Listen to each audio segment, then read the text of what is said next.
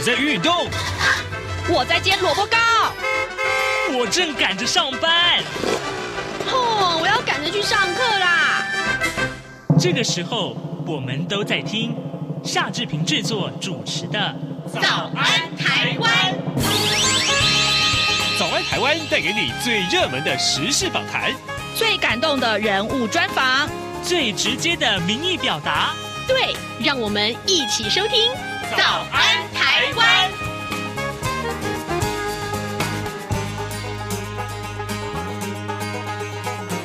早安，台湾！我是夏志平。今天是二零二一年的十二月三十一号。哇哦，这是早安台湾节目在这一年内最后的一次播出了。今天我们在节目中所安排的访谈单元跟各位的薪水有关，还有就是今天晚上的跨年活动，各位的暖暖包是不是已经准备好了呢？走，我们一起去跨年吧！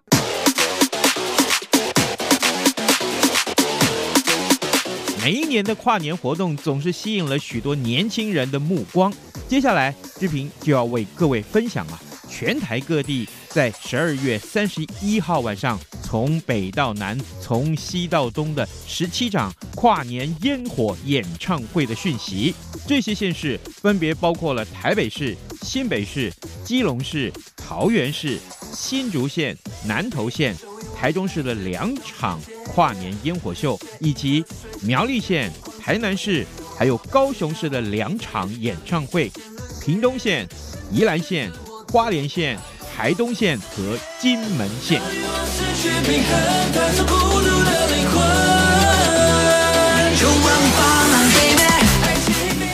首先，我们看到的是台北市，台北市最嗨新年城，今天晚上七点。到明天的凌晨一点钟，在台北市的市民广场举行这场烟火演唱会的亮点，包括了跨年舞台裸视的 3D 技术，台北一零一的烟火秀有三百六十秒，还有就是展示了全球首次的高楼动态展翅烟火等等。同时，在 Light Today 上面也有直播。在新北市的部分，光耀新北一三一四就爱你，就是在下午的三点钟就开始了，要一直进行到晚上的九点钟。它的地点是在淡水区的渔人码头观海广场。最精彩的就是全台首见的跨河烟火。从八点二十二分开始要释放十三分又十四秒，它的范围长达一公里。火箭发射，这是卧虎藏龙的发射，我们也从来都不用废话，我们让你知道是谁的炸桃园市的部分，Meet 遇见桃园，从下午的七点钟开始，一直到凌晨的十二点三十分。它的地点是在高铁桃园站的站前广场。参与演出的包括了八三幺乐团，要独家压轴。同时，在倒数完之后呢，金曲歌王李玖哲还要深情献唱。在新竹县的部分，幸福竹县感恩有你演唱会会在下午的五点半开始，一直到凌晨的十二点三十分。它的举行地点就在新竹县府前面的广场。参与演出的歌手包括了蔡健雅和萧煌奇等人。同时，他还有公开的抽奖，头奖包括了两辆 Toyota 汽车。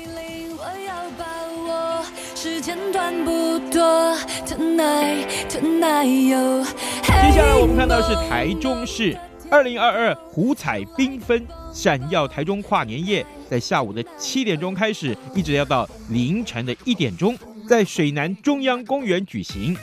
S.H.E 的 Ella 陈嘉桦要独家倒数，同时顽童 M.J. 一一六要压轴演出。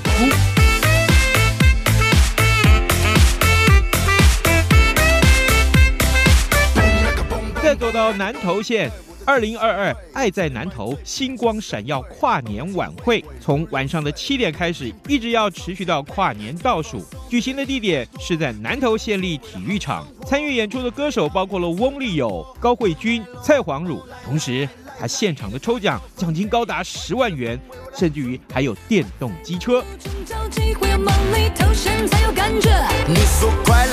彰化市的二零二二彰化市跨年晚会伏虎生风，从晚上的六点十分开始，一直要进行到凌晨的一点钟。举行的地点是在彰化火车站前面的广场。它的亮点就是在摸彩奖品呢，非常的丰富，包括了五十五寸的液晶电视跟洗衣机等等。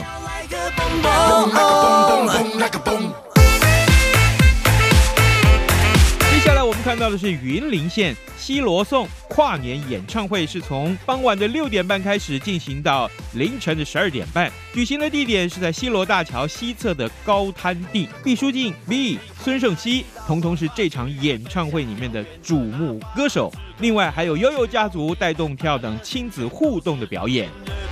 没有家今晚我将要奔放，如此动人的时刻。至于台南市呢，台南好样跨年演唱会从晚上的七点钟开始，一直要持续进行到凌晨的十二点半。举行的地点是在台南市政府永华市政中心的西侧广场。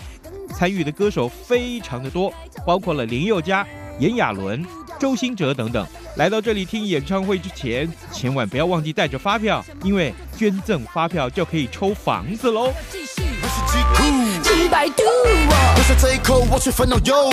高雄市的部分，二零二二高雄跨年晚会从晚上的七点钟开始，会持续进行到凌晨的十二点半。举行的地点是在蓬莱舞台、蓬莱商港区高流舞台、高雄流行音乐中心海丰广场。这场演唱会的大咖歌手包括了伍佰和 China Blue，要为大家独家倒数。同时，我们也看到 Line Today 也会有直播。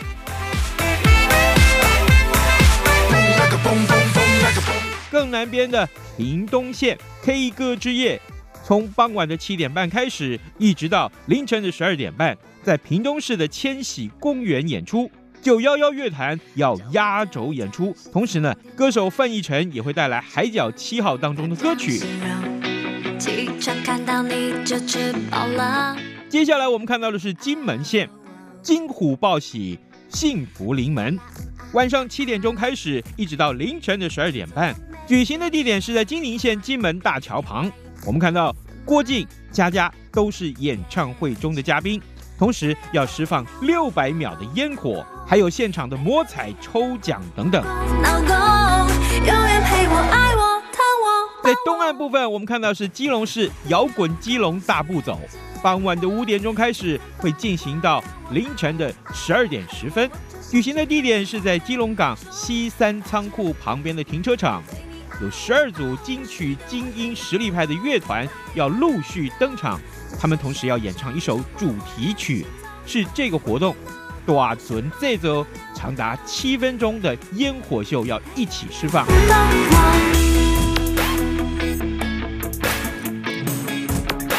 宜兰市的二零二二宜兰熊赞跨年晚会。从傍晚的八点钟开始，一直要进行到凌晨。举行的地点是在兰城新月广场。我们看到王明志、小雨、李佳薇都会独家演出。花莲县的花莲太平洋观光节跨年演唱会举行的时间是在晚上的八点，一直要持续进行到凌晨的十二点半。地点呢就在花莲市东大门广场。这场演唱会最大的亮点就在于，这是亚洲舞王罗志祥，他祭出了他的复出首秀，暂停了一年多的演艺事业，他的复出想必是受到更多的瞩目。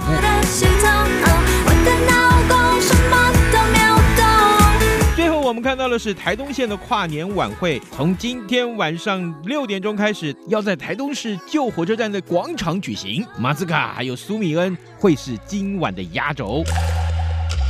我的像人间烟火。以上就是今天台湾各地跨年夜烟火演唱会活动的相关讯息。如果你还没有决定今天晚上在哪里跨年，这会是您的参考喽。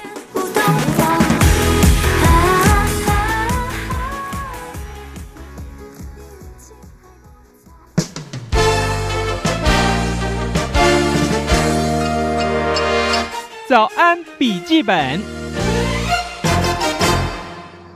大家好，我是婉如。今天是十二月三十一号，星期五，也就是二零二一年的最后一天的早晨。那大家在经历了今年三百六十五天的最后一天之后，不晓得您现在的心情是什么呢？我们想也趁这个今年度的最后一集来谈一谈，说走过二零二一的疫情震撼，那再来我们要展望二零二二年。嗯，在新的一年。你知道在就业市场当中很需要哪些人才吗？还有呢，诶，这个一月底过后呢，就是大家在过春节也是很开心的，再过一个月。领年终奖金也是过年前的大事哈，所以大家的心情怎么样？我想在今天的这一集节目里面呢，我们都跟听众朋友好好的来聊一聊展望二零二二。所以在这一集节目，我们邀请到的是一零四人力银行资深副总经理暨人资长钟文雄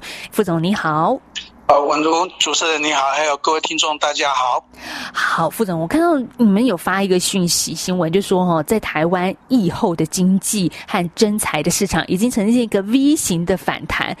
哎，这样子听起来是好消息啊！这个，所以明年一月份会拿到的年终奖金，还有调薪的幅度，也都会跟着改变吗？好，我想说，在这个一开始给大家一个哎展望一下，明年度我们可以有什么样的好心情？是，那个确实在呃，如果以现在十二月底的在一零四站上面求财的数目啊，确实已经创上创下历史的新高。那来到将近九十万的职缺数，所以这也是一零四一零四创立二十五年以来哦最高的一个数字。那所以说，呃，我们在如果说就就业的那个前景来看的话，二零二二年的产业的景气啊，企业对二零二二年台湾的景气发展跟求才的动能是非常高的。意思就是说，现在呃需要人才的这个需求量是大的，可是很奇妙啊，因为二零二一年大家也过得有一点波折了哈，就在疫情的当中起起伏伏的。可是为什么到了年底，大家会发现是景气开始好转了呢？对，我们看台湾今年是第二波疫情，从五月中旬以后，嗯，那其其实如果说以去年。第一波疫情是在农历年的时候，那今年是在五月。那其实在这两年呢，呃，去年受到的第一次影响，大家都比较呃担心害怕。那今年虽然说也有那个呃那个三级警戒，但是毕竟从呃那个八月九月开始，然后呢，那个台湾的疫情控制的比全世界各个国家都还要好。所以说，不管是台湾在半导体、跟 AI、跟电子资讯、软体上面的整体的产业链的结构，呃，受到的影响不像其他的国家那么严峻，所以我们的接单非常的畅旺。所以我们从今年上半年可以看到，我们的股市啊，还有我们的股价，还有 GDP 成长，都创下最近这十年以来最好的状况。所以换句话说，台湾在整体产业来讲，除了少数受疫情影响的产业，以外，那我们知道受疫情那个影响最严峻的产业就是住宿、餐饮、旅游跟呃观光休闲这几个产业。其他各个产业大致上，呃，在整个今年二零二一年的状况上面来讲，都是相当不错的。好，所以我看到一个二零二一企业年终及二零二二景气调薪大调查，你们的里面谈到说，铝塑业。最惨，因为没有年终的比率是最高的，然后年终奖金这个不是很好看啊，哈，最低零点五个月，嗯，所以我我们这样子好了，就不要看太惨的，来看好的，所以好的年终，好的一个景气发展的预期最高，哎，你们有预测或者是已经做过调查了？最高是哪一种产业啊？其实最高的哦，还是跟台湾的整体年薪是。还有月薪大概都是这样子，差不多最高还是在那个金融业，还有像啊半导体跟电子资讯跟软体。那我刚刚念到这几个产业，不管是在年薪或是月薪，或是在年终，比如说像呃像金融业啊，他们都可以达到二点四到二点八个月。那你这金融业的年终奖金是一般来讲就一直以来都给的相当大气。然后呢，像呃半导体呀、啊，还有像的电子资讯跟网络业，他们也都是有两个月的水准。所以一般来讲，这几个产业，不管是在年终奖金，或是在呃他平均的平均的年薪，都是在国内来讲都是算是比较高的产业。嗯，好，那如果说像金融产业，它可能给的是我不晓得用全薪来说呢，还是底薪呢？因为这也差很多啊。对，哎，对我努力讲讲的是您是内行人哦，确实有些公司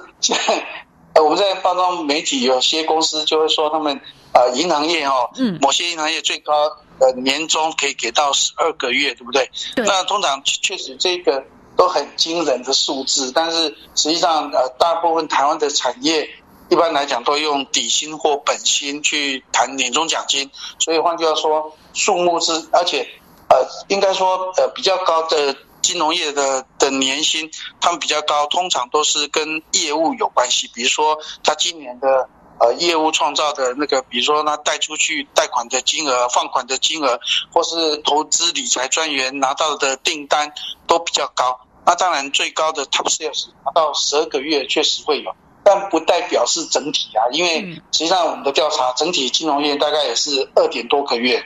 嗯，所以就是看你这一年付出多少，你的业绩如果亮丽的话，当然就反映到年终奖金上。那我觉得在接下来想看另外一个指标，就是大家在明年度，因为我们知道军工教会调薪嘛，百分之四，所以一般的劳工呢，我们预期一零四这边怎么预期？大家的调薪展望，确实就是呃，包含记者、媒体们都很关心这一题。那我们如果从二零二一年实际的调薪跟二零二二年的展望来看哦，坦白讲都没有军工价这么高呢。好，然后我们先看今年哦，今年受到疫情的影响，其实我们刚刚提到说，呃，今年二零二一年整体台湾的 GDP 虽然成长得非常漂亮，但是实际上我们刚刚有提。到说受疫情，呃，重创的产业不少，对不对？嗯。特别是他们的从业人数啊，员工人数也在占台湾来讲也是高的。那所以今年大概呃，在调薪率上面就有二点多趴而已哦。那二点多趴在差不多二点八、二点九，这个都不足。都以前大概历年来每一年差不多都有三到三点一的的那个平均数。那比较高，台湾这最近这十年来。整体产业的调薪率比较高，可以达到三点四，然后去年来讲，差不多只有二点九到三左右，所以呃，跟跟整体产业来跟跟今年来呃去今年二零二一年的状况并没有说特别好。那我们一开始一般可能大家都觉得说，那二零二二年军工教可以调四趴，嗯，那一般产业呢，差不多也是我们调查出来也是差不多三点一左右而已哦。所以，呃，我们在观察这一题，就是感觉大老板们、企业家他们在对于明年呃调薪的展望里面，就没有来比那个军工教来的高。这个是看起来会听起来会让人家有点失望哦。就是，嗯，呃，虽然说二零二二年的经济展望或是求职动能都非常旺盛，但是实际上反映在年度调薪上面的数据看起来没那么漂亮。好，大家可能只能先羡慕一下军公教调薪百分之四，好吧？不过也要说啦，这个二零二二年就是明天元月开始，元旦开始，劳工一些新的制度政策会上路，像是呃基本工资会调涨，就月薪从新台币两万四千块钱调升到两万五千两百五十元新台币。那时薪对打工族来说呢，诶也有调升哦，就是一百六十元。一小时调升到一百六十八元，所以呃，劳动部这边是说预估会有两百四十五万名的劳工受惠。不过这就是嗯基本工资啦。其实呃，我想我们在听节目的朋友来说，呃，大多数人应该不是只有领基本工资，所以大家都会希望说，哎，隔年我一定要有更好的一个好心情，哈，所以呃，大家希望能够调涨。那看到一零四人力银行这边有说。嗯，软体网络业预期调薪，这是连五年居冠哦，就是他们的软体网络业一直都是不断的薪资在上涨的。所以，哎，副总这样子来说，呃，是不是也可以连接到你所说的现在我们到底市场需要什么样的一个关键性的人才呢？对，呃，应该说全世界目前对于资讯科技的人才非常的缺，那台湾更是如此。所以，呃，包含说，呃，像呃资讯工程、资讯管理的人才，这应该说我们在人类资讯科技的改变，不管你是 AI、五 G，或是说呃人工智慧，或是在智能制造上面哈，那这些呢，其实都会跟资讯科技有关。换句话说，跟资讯工程有关的，比如说 IC 设计，或是软体程式设计，或是系统架构师、治安，哦，特别是。疫情之下，治安工程师的薪资跟行情也非常的寒，那所以，所以这些跟资讯工程有关的的那个职缺数啊，开的很多，而且他们薪资的那个成长，最近这三年啊，根本就会让一般的企业，像我在一零四当人资长，我们再怎么跟都跟不上哎、欸，所以第一个来讲，就是资讯工程有关的的职缺是，呃，是应该是永远是不败的职缺。好，所以都让人资长感到这个叹气，是这样子吗？对，都追不上，追追都追不上。好，我们在今天这一集节目访问的是一零四人力银行资深副总暨人资长钟文雄钟副总。嗯，谈到了市场需要的人才关键，但啊、呃，如果我们再来说，接下来展望一下二零二二年。疫情受到影响，但是大家可以想象，就刚刚人资长有稍微分析一下，其实是一个普遍来说明年度会好转的状况。但是我们又很担心啊，如果看到说，诶是有好转，而且一零四平台上有这么多的职缺，那如果我就这样子转职的话，会不会担心新的工作没有越换越好的一个状况？这个风险呢？你们怎么评估？对，其实我们在看第四季哈，像宛宛如主持人你刚刚提到说，第第四季台湾在整体的那个呃受到疫情控制的比较好。第二个是五倍券的效力也发挥，所以以目前在十二月底来看，电子资讯软体半导体的职缺数来到将近十八万个职缺，但是第二名呢？是住宿餐饮业哦，所以住宿餐饮服务业它是来到十五万个职缺，所以我们在看住宿餐饮跟批发零售这两个人受到疫情打击比较严重的，但是在今年的 Q 四大概全部都已经排在第二名跟第四名，所以在这两个这两个那个呃产业里面的的那个缺工非常的的那个上望啊，就是说从第四季开始我们看到。呃，这个的那个发展的是非常正面的，也换句话说，我们过去这两年呢，受到疫情影响，很多人从餐饮、住宿业或是批发零售业转职到其他的的产业里面。或许在今年的农历年之前，就元旦过后，我相信这个职缺数开的很多，相相对的，他薪资给付的能力也会比较好。换句话说，如果过去您本来就是住宿餐饮跟批发零售或是运动休闲产业的，那基本上在元旦之后呢，我们都会鼓励你可以找到比较好的薪资跟职务的待遇，回到你原来比较熟悉的产业。那如果说你在这两年你已经转职到刚刚我们看到说像比如电子资讯软体或者一般制造业或营造不动产业，那你如果你的职你的薪资待遇都嗯，满意，而且也都比以前好。那或许你是不需要做转职的，但是毕竟还是机会这么多哈，我们都会觉得说，你还是可以多看看啊，就是可以多参考，多看看，呃，那个你未来的职业发展是不是有比较好的。那个职缺跟待遇，那我们都会鼓励你也可以做转职的准备。那如果已经有很稳定的，那当然就是看看就好了。好，特别是餐旅业在疫情的影响是非常大的那段时间，二零二一年今年年中的这种无薪假，真让人觉得说哇，很可怕的一个记忆。但接下来其实目前啦，全世界其实也受到变种病毒的影响嘛，你总是会觉得说啊，它的风险。虽然台湾守得很好，但是那个风险还是会存在，总是还有一点提心吊胆的。但我也看到你们的一个调查，就说其实百分之四十二的企业经理人和人资长就认为明年的景气比今年好哇。其实以企业经理人都还是蛮看好明年的整体景气的。那最看好的是什么呢？哪些重点的题材呢？有，我们大家最看好的五大题材，第一个当然就是，呃，我们知道说像呃呃电动车就是的哈，那因为电动车它牵涉的技术层次跟啊资讯科技的领域相当广泛，包含五 G，还有就是它要有一些呃那个呃网络的传输啊，那另外还有 AI，所以电动车的题材是排第一名。那第二名呢，企业经理经理人他们对。呃，第二名的是 AI 人工智慧装置哦，那第三名是防疫生计医疗，第四名是后疫情复苏的概念。那当然，这个复苏呢，就会跟比如说远距上班，还有治安、资讯安全，或是那个那个网际网络的一些啊远距上班的一些相关的那个产业，都会会看好。但第五个当然就是回到台湾这两年最旺的就是半导体的产业链。毕竟台湾在呃上中下游半导体产业链来讲是全世界非常顶尖的，所以这五大产业呢都是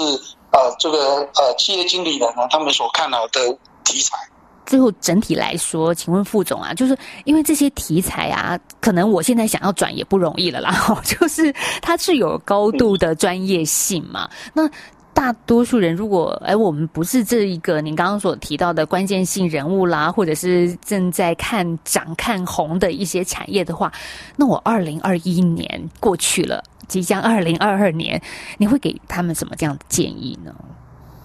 是我们这题也是问得非常的非常的先进哦，就是我们在看二零二二年，不管是从全世界或台湾的产业经济发展，这五大题材，你大概可以得到一个基。有一个共通的概念，就是说，第一个，你不管你是文史哲，好，或是你是那个法律，或是其他的商学院跟管理学院，在一零四的观察里面，就是你在职涯的转换，毕竟我们职涯是一辈子的事情哈，你一定要跟资讯科技拥抱。换句话说，不管你即使你不会写程式，但是你会应该要让自己可以练习，或是多使用啊那个。那个套装软体，还有资讯系统设备，你至少要会操作，对不对？还有会熟练啊，这是第一个。嗯，那第二个呢，就是你的语文能力应该还是可以持续强化。比如说，台湾在英文，或是在越南文，或是日文、韩文、阿拉伯文，甚至俄文跟拉丁文，都是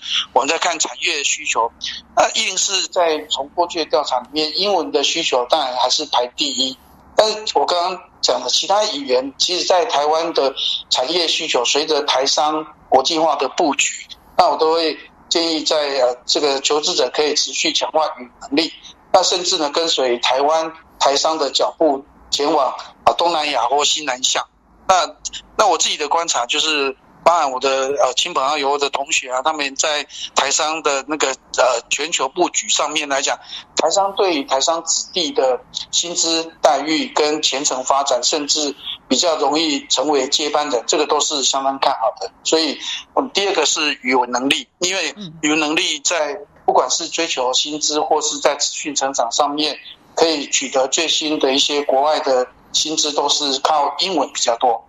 嗯，那第三个就是对于职涯上面保留弹性哈。我们刚提到说，以外派东南亚的薪资待遇，大部分同样职位，平均来讲是台湾的一点五倍，而且要包吃包住包喝这些哈。所以我都鼓励台湾的年轻人可以跟着台商做全球的布局，不管是中国大陆、日本、美国，或是东南亚跟印度半岛，都是很好的职涯发展。所以换句话说，让自己啊处在国际调动，而且愿意调动的状况下，那这三个条件都会让你在未来的职涯上面会会是是无敌的哦，所向披靡，而且是不容易被淘汰。嗯。好，所以副总刚刚也是在今年的最后一天跟大家这个耳提面命啊，所以今天这一年的最后一天，我觉得也是给大家一个哎目标，你明年可以在自己的一个实力上面怎么样再去增补。很谢谢这个人资长钟文雄钟副总接受我们的访问，跟我们来谈这一件